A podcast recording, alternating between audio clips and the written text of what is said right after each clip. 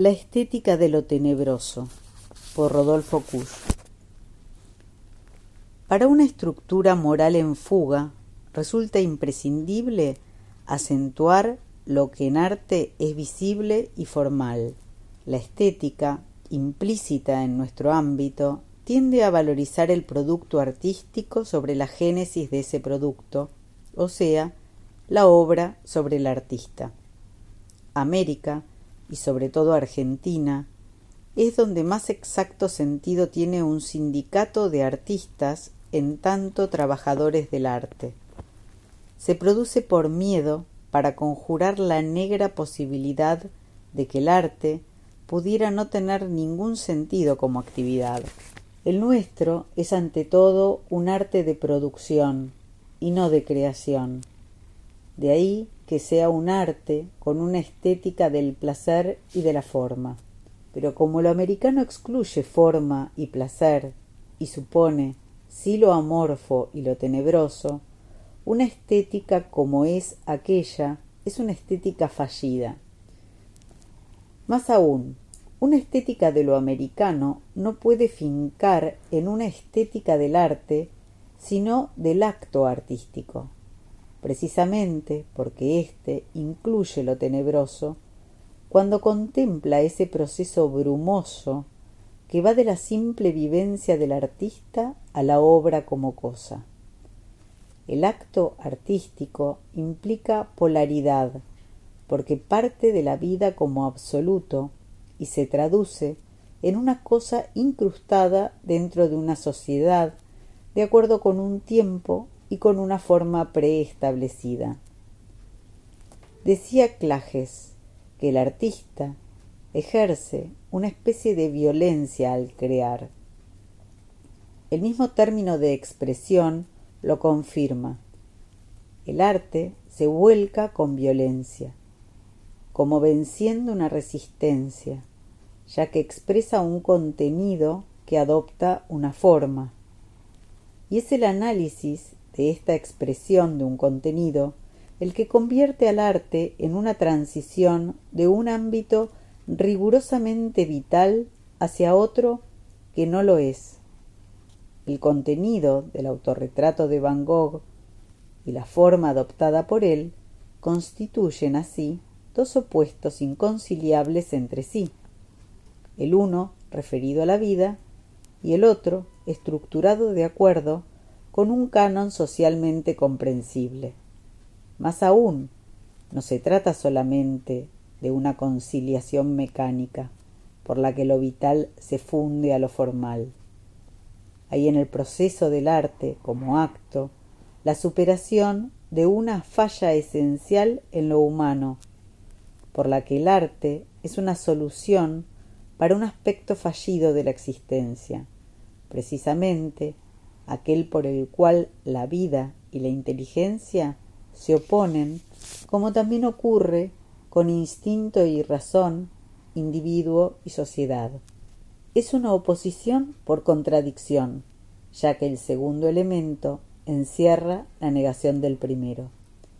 En lo más hondo es un triunfo de lo estático sobre lo dinámico, del signo sobre lo signado. El arte entra así en el proceso general de lo humano porque subsume el mundo vital al mundo intelectual para fijar y contener.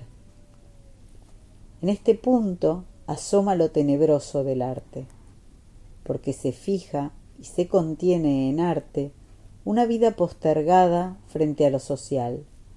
Al menos en el gran arte se actualizan de continuo antiguos planteos vitales o sea, se vuelve a traducir en formas o en signos comprensibles aquello que socialmente fue excluido o relegado como algo tenebroso frente a la inteligencia social.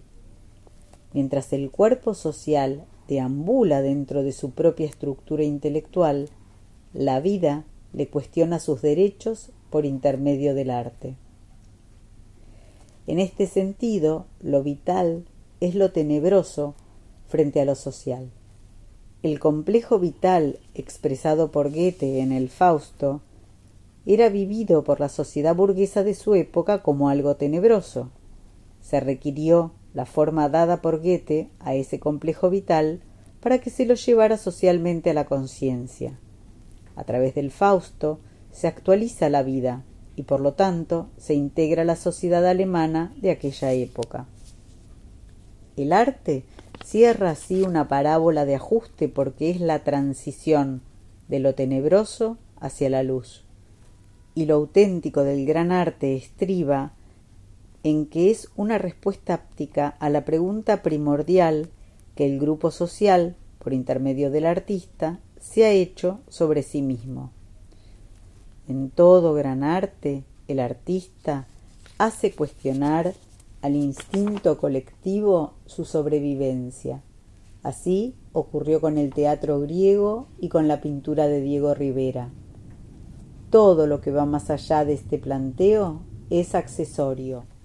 Lo formal, el instrumento, el material utilizado pertenecen al segundo término de la ecuación esencial del arte, o sea, a lo social. Lo importante es el primero, la vida, y más aún, esa vida en su aspecto tenebroso. Cuando ella falta, o cuando no hay un reconocimiento de lo tenebroso, el arte cae en manos de los realizadores como el actor o el ejecutante y se convierte en juego o también en arte abstracto. Ahora bien, la ausencia de un gran arte entre nosotros se debe a que no se da el acto estético. El verdadero problema de nuestro arte es el de la coartación del acto estético. Una obra surge entre nosotros elaborada directamente en el plano formal, a partir de una vivencia o intuición que carece de vitalidad real. Porque si fuera real, no habría forma para ella, como no la hay, aparentemente, para lo gauchesco a lo indio. No se da entonces el proceso del Quijote, que va del fondo a la cúspide, de la miseria tenebrosa de Sancho al ideal de caballería, sino que se parte de un fondo adquirido, o mejor, de una vivencia elaborada, para arribar a una forma rigurosamente preestablecida. En cambio, lo realmente vital, la vivencia de nuestra miseria política, social, económica y cultural, se descarga en un terreno no artístico, o sea, en la esfera del café, del cabaret o de la calle. De ahí la escisión de nuestro arte por una parte un arte oficial y por el otro, bajo el falso rótulo de popular, está lo gauchesco, la literatura tanguera el submundo del sainete. La polaridad genética del acto artístico se apareja, agravándose a un viejo problema de nuestra vida social entera, y es la distancia entre lo realmente vital y lo realmente estructural de nuestra cultura, distancia que va del suburbio al centro, del campo a la ciudad, del individuo a la sociedad, y aún se plantea dentro del individuo como vida y razón. En todo lo americano se adosa lo germinativo al fruto, sin que aquello tenga algo que ver con éste. En el terreno político esta decisión se resuelve reemplazando un mundo por otro alternativamente, sin mediar ninguna conciliación.